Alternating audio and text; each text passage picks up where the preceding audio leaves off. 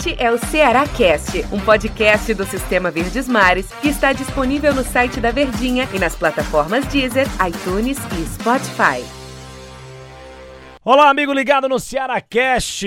Bom dia, boa tarde, boa noite, boa madrugada para você que vai acompanhar neste final de semana o Ceará Cast, que a gente vai esquentar o clima aqui pro jogo contra o Corinthians, que acontece no domingo Olha o horário, hein? Para tudo. Oito e meia da noite na Arena Castelão. Isso mesmo, rapaz. Se tivesse torcedor no estádio, é para quebrar o torcedor esse horário.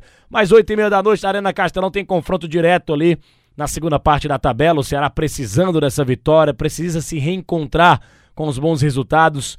E eu estou aqui ao lado do Daniel Rocha, comentarista do Sistema Verdes Mares de Comunicação, para a gente falar muito do Vozão Pra gente falar muito do Ceará, que tem esse confronto direto aí contra um Corinthians que também não anda muito bem das pernas dentro do Campeonato Brasileiro, com protesto do torcedor, com o torcedor cobrando jogadores importantes. O Cássio foi cobrado, o Fagner também. E o Ceará vai encarar o time do Corinthians, Daniel Rocha. Tudo bem, Daniel Rocha?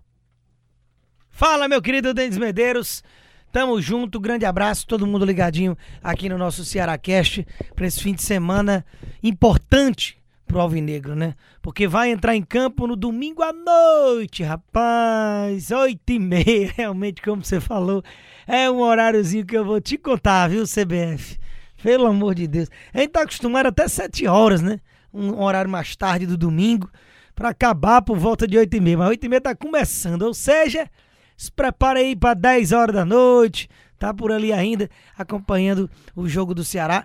Mas o importante para o torcedor uma hora dessa, primeiro duas coisas. Se, se o torcedor pudesse ir para o estádio, eles iam amar, tanto faz a hora com o verme que o torcedor tá hoje, de poder matar a saudade do time. Mas como não pode, vai estar tá acompanhando pela TV, pelo rádio, aqui na Verdinha. Televisão no mute, né? Você sabe. Emoção na Verdinha. E escutando aqui na Verdinha. Até porque não tem bengala. Eu, vou narrar o jogo, eu vou narrar o jogo do Ceará contra, contra o Corinthians. A vitória vem. A, o detalhe. Já começa aí. E eu começo. Só também... um detalhe: o Corinthians, hum. o Corinthians está três partidas sem ganhar no Campeonato Brasileiro e o Ceará está quatro. Rapaz, o confronto é duro. Quem perder vai entrar em crise não, crise é uma palavra forte. Não, é equipes empatadas em é. número de pontos. Crise inclusive. é uma palavra forte, mas vão entrar num negócio complicado que vai ser ficar sem ganhar tantos jogos. Não, sem dúvida nenhuma. Não é nem a questão da quantidade de jogos. Corinthians é porque, entra em crise, perder é porque vai, Não, o Corinthians está em crise já há muito tempo. O Corinthians está numa crise interna e é, e é merecedor de estar tá ali. Se o Ceará realmente a gente fala de alguns jogos que, poxa, levando gol no fim do jogo, igual para igual e perde um jogo bobo, perde oportunidades. O Corinthians, ele merece estar tá afundado na zona de rebaixamento pela qualidade da bola que tem jogado. Mas realmente conseguiu fazer uma gordura mais no início. E aí há muito tempo que fica no futebol arrastado. Os jogos do Corinthians são os piores de assistir no Campeonato Brasileiro, porque não acontece nada. Ou ele perde sem produzir, ou segura um 0 a 0 enjoado. Já teve alguns 0 a 0 até aqui. E realmente é bem ruim. Então o Ceará precisa aproveitar isso. Mas eu ia dizer que eu ia começar agradecendo, lógico, a ele quem tá aí do outro lado, né?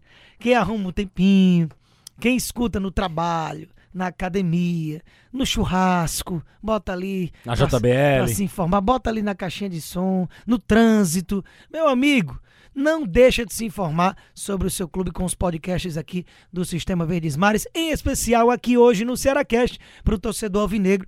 E a gente está destrinchando aqui esse confronto de domingo, 8 e meia da noite, entre Ceará e Corinthians, que é importante para o Ceará, que ele vai ter ali, talvez ainda a ausência do Samuel Xavier, né? Mas o Charles volta e se junta aos que retornaram no jogo passado. O Guto Ferreira falou que a maratona está sendo pesada pro time do Ceará, mas ele não vai ficar reclamando. Até porque não, não dá para reclamar do calendário no futebol brasileiro, porque é um problema para todo mundo. É um problema para todo mundo, não só para o Guto Ferreira. Justifica isso daí, a maratona de jogos do Ceará o time que mais jogou, né? É, é, depois da pandemia. Justifica o mau rendimento do Ceará? Não justifica tanto, tantos jogos é, sem vencer e o momento ruim que o Ceará vive, mas, por outro lado, é natural que o Ceará esteja sentindo mais. Porque o Ceará levou a Copa do Nordeste até as últimas consequências, ficou na final e foi campeão. Copa do Brasil está avançando e pegou desde a primeira fase. No Campeonato Cearense chegou à final, já fez até inclusive o primeiro jogo perdendo para o Fortaleza pelo placar de 2 a 1 E brasileiro tá aí, né? Quarto e domingo, quarto e domingo sem brecha. Porque quando tinha brecha, ele jogou na Copa do Brasil. Então realmente Quando é... teve brecha, jogou pelo Campeonato Cearense. Isso, então tá difícil. Realmente o Ceará é o time que mais jogou pós-pandemia e no Brasil é o que mais jogou. Porque tem ali o Bahia que jogou muito também, só que o Bahia joga com um time alternativo, o Campeonato Estadual. Então começa a temporada até preservado fisicamente o tricolor da Boa Terra. Só um detalhe, você falou de. A gente tá falando aqui de jogos do Ceará, né? É, é, não é brincadeira, não, meu povo. O Ceará é o time que mais jogou na- depois, da, da- depois da pandemia. A pandemia não, não acabou ainda, né? Durante a volta do futebol.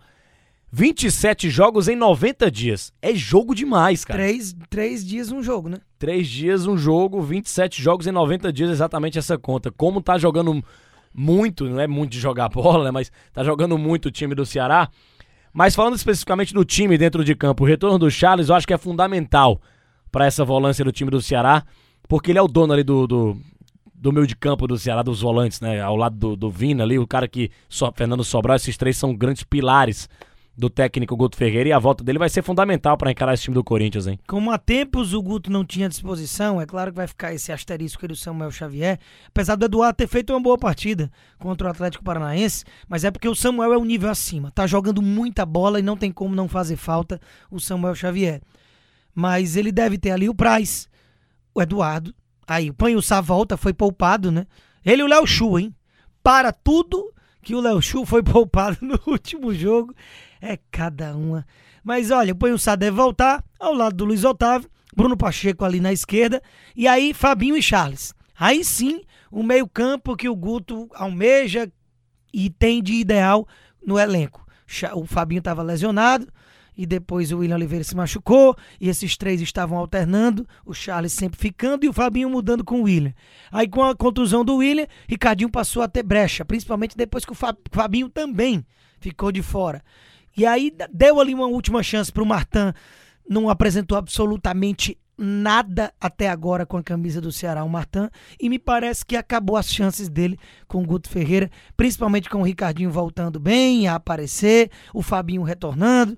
Daqui a pouco volta o William Oliveira, que está se recuperando de cirurgia, e o Charles, que ali é intocável.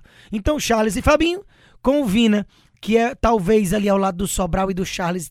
Esses três, com certeza absoluta, são os três principais jogadores do time na temporada. E como Sobral já estava de contratação, Charles e Vina as melhores de longe. E o Vina jogando muito, mas não foi bem na partida passada, assim como o Sobral, jogaram abaixo daquilo que a gente se acostumou ao patamar de atuação deles. Aí o Vina ali, doido para entregar de novo um bom resultado, um bom desempenho.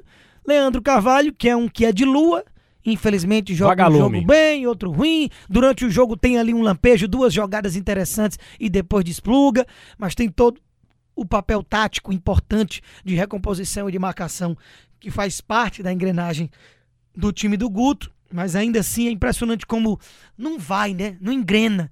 Não consegue fazer ali três, quatro jogos seguidos jogando bem, aparecendo. Não falo nem de gol, porque nunca foi a dele, ele só fez dois até aqui no ano. Mas ele tem toda a sua importância tática, mas ainda assim precisa-se mais de Leandro Carvalho. Mas é dele ali aquela ponta esquerda. Com o Rafael Sobis, que aí é onde o Ceará sofre mais. Sobis, de nome, seria um cara que resolveria esse problema. Mesmo não sendo um matador, mas tem tanta qualidade técnica, apesar da idade, que se imaginasse que teria mais sucesso. E hoje é o dono da posição. Clebão sumido realmente nos últimos jogos, não vem conseguindo dar continuidade àquelas boas, atuação, a- boas atuações de reta final de Copa do Nordeste. E Bergson, né? Você tem que depender desses três, é onde o torcedor alvinegro tem frio na espinha. né?